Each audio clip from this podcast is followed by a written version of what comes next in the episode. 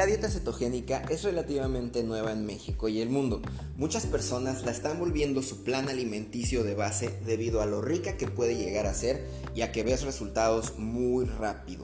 Ha llamado la atención de pacientes con diabetes tipo 2 debido al poder que tiene para regular la insulina y cada vez más pacientes con cáncer la están utilizando como apoyo durante su proceso de quimioterapia. Desafortunadamente, como cualquier tendencia, se ha habido afectada por los medios de comunicación masivo.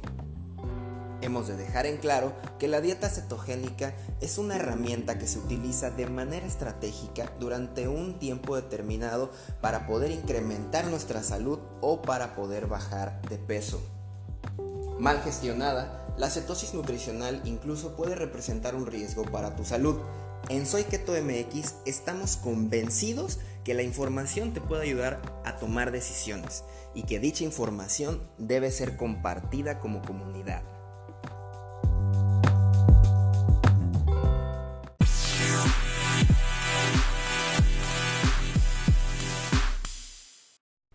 Queridos ketosos, sean ustedes bienvenidos a un episodio más de su podcast Soy Keto. Nuestra misión es darte las armas principales para transformar tu salud. Si todavía no nos conoces, te invito a que visites nuestro sitio web www.soyketomexico.com o visites cualquiera de nuestras redes sociales. Nos encuentras en Instagram y en TikTok como arroba keto.mexico y en Facebook como arroba junto. Ahí podrás encontrar información actualizada acerca de la cetosis nutricional, recetas y muchísimos videos que te van a aportar mucho valor en este viaje tan bonito que es la dieta cetogénica. En el siguiente episodio vamos a revisar los 5 errores más comunes dentro de la dieta cetogénica.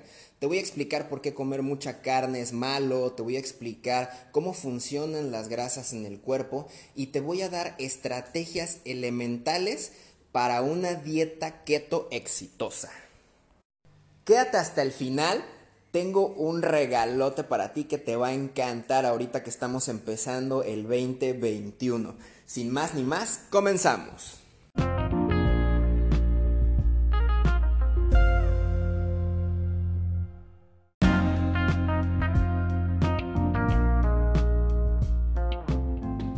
Error número 1. Una ingesta elevadísima y altísima de proteína. La mayor parte de las personas creen que por el simple hecho de retirar los carbohidratos ya puede comer en teoría toda la grasa y toda la proteína que ellos quieran. Y esto no funciona de esta manera. Si bien sabemos que al retirar los carbohidratos el cuerpo empieza a utilizar nuestros ácidos grasos como energía, el ingerir altas cantidades de proteína, en primer lugar, genera muchísimos residuos nitrogenados, que tal vez para una persona saludable esto no pueda presentar mayor problema que gases o ácido úrico, pero para las personas que tienen ya daño renal o daño hepático, esto sí puede sugerir un riesgo a su salud. De igual manera, un exceso de aminoácidos en el cuerpo causado por una ingesta elevadísima de proteína nos puede hacer atravesar por un proceso que se llama neuglucogénesis, que es la formación de nueva glucosa a partir del exceso de aminoácidos. Esto nos va a sacar de la cetosis, que a final de cuentas creo que es lo último que queremos en una dieta cetogénica.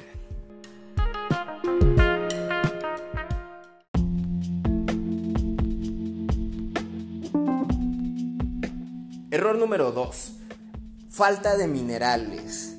Como consecuencia de un mal conteo de macronutrientes dentro de tu plan alimenticio, como consecuencia de un exceso de proteínas como el que acabamos de mencionar, o como consecuencia de una ingesta elevadísima de grasas trans, en un intento por llevar a cabo los procesos alcalinizantes y acidificantes necesarios para la cetosis, el cuerpo puede llegar a recurrir a sus propios minerales que se encuentran en los huesos, en el esmalte de los dientes y en los tejidos blandos. Minerales como el hierro, el boro, el potasio y el magnesio son alcalinizantes y es elemental el consumo de los mismos de forma exógena, en forma de verduras, de hortaliza, de hoja verde o de suplementación. Para que en un intento de llevar a cabo esos procesos acidificantes, nuestro cuerpo no recurra a sus propios minerales. La falta de minerales en una dieta cetogénica mal gestionada puede dar lugar a cálculos renales y a cálculos hepáticos debido al exceso de calcio liberado por los huesos y los tejidos blandos. Es por esto que es sumamente importante compensar siempre con minerales.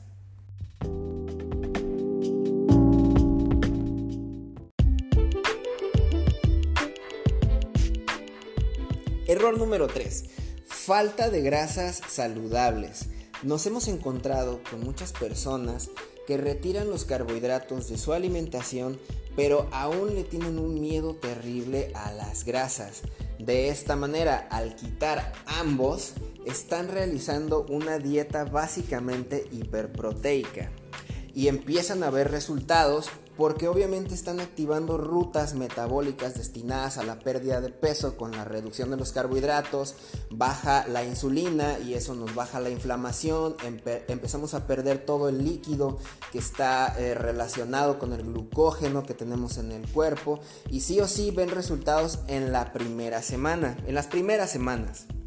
Pero al no consumir grasas saludables de manera exógena, vamos a tener una carencia de colesterol y vamos a tener muchos efectos secundarios derivado de una dieta cetogénica mal gestionada, vamos a carecer de ácidos grasos esenciales para la producción de hormonas como la testosterona en el caso de los hombres y el estrógeno en caso de las mujeres, y también de la gestión de vitaminas liposolubles como la vitamina A o la vitamina E, además de la carencia de fosfolípidos necesarios para función cerebral, para la función cerebral.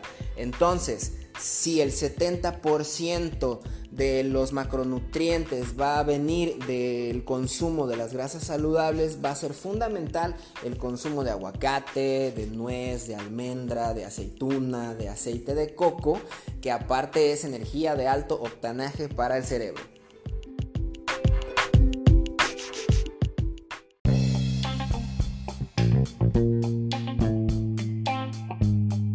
Error número 4 ingesta elevadísima de grasas hidrogenadas. Este error es muy parecido al error que se cometió con la dieta Atkins hace varios años ya. Cuando la dieta Atkins salió a la luz pública, la mayor parte de la gente estaba muy emocionada porque habían retirado los carbohidratos y se les permitía comer toda la grasa y toda la proteína que ellos quisieran. Desafortunadamente, las grasas altamente hidrogenadas están asociadas con la inflamación y cuando nuestro cuerpo se inflama, eleva sus niveles de insulina lo cual nos hace retener muchísima grasa. De cualquier manera, estas personas al probar un bocado de carbohidratos daban unos rebotes espantosos debido a que la pérdida de peso que ellos observaban durante su proceso de dieta era únicamente glucógeno que se perdía, era únicamente agua. Las grasas eh, altamente hidrogenadas están ligadas al aumento de las lipoproteínas de baja densidad, lo que es conocido como el colesterol malo.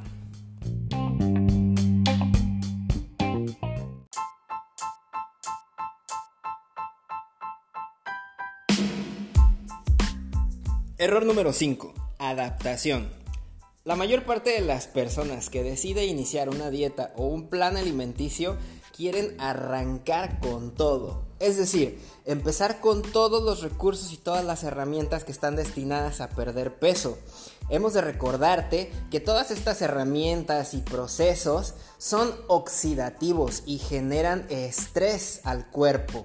Si tú decides empezar una dieta cetogénica en lunes, tienes que esperar unas semanas para ir agregando gradualmente, paulatinamente, otra herramienta como el ayuno, otra herramienta como el ejercicio y no querer empezar el mismo lunes con todas las herramientas, ya que esto, lejos de generar un beneficio para el cuerpo, nos va a estresar de tal manera que puede reducir nuestro sistema inmunológico, nos podemos enfermar o podemos llegar al fin de semana y botar todo a la basura por el cansancio extremo que traemos en el cuerpo y en la mente. Queridos quetosos, eh, hemos llegado al final de este capítulo, no sin antes comentarles a todos ustedes que se quedaron hasta el final que tengo un regalo. En Keto México tenemos un regalo para ustedes durante todo el mes de febrero del año 2021. Vamos a estar regalando una semana de plan alimenticio más una semana de asesoramiento totalmente personalizado para que puedas empezar este año con todo y puedas aprovechar al máximo estas herramientas que queremos compartirte en nuestra comunidad. En Soy Keto MX estamos conscientes de que la información te va a ayudar a tomar decisiones y creemos que dicha información debe ser compartida como comunidad. Queridos quetosos, te saluda Felipe Escalante y nos vemos la próxima.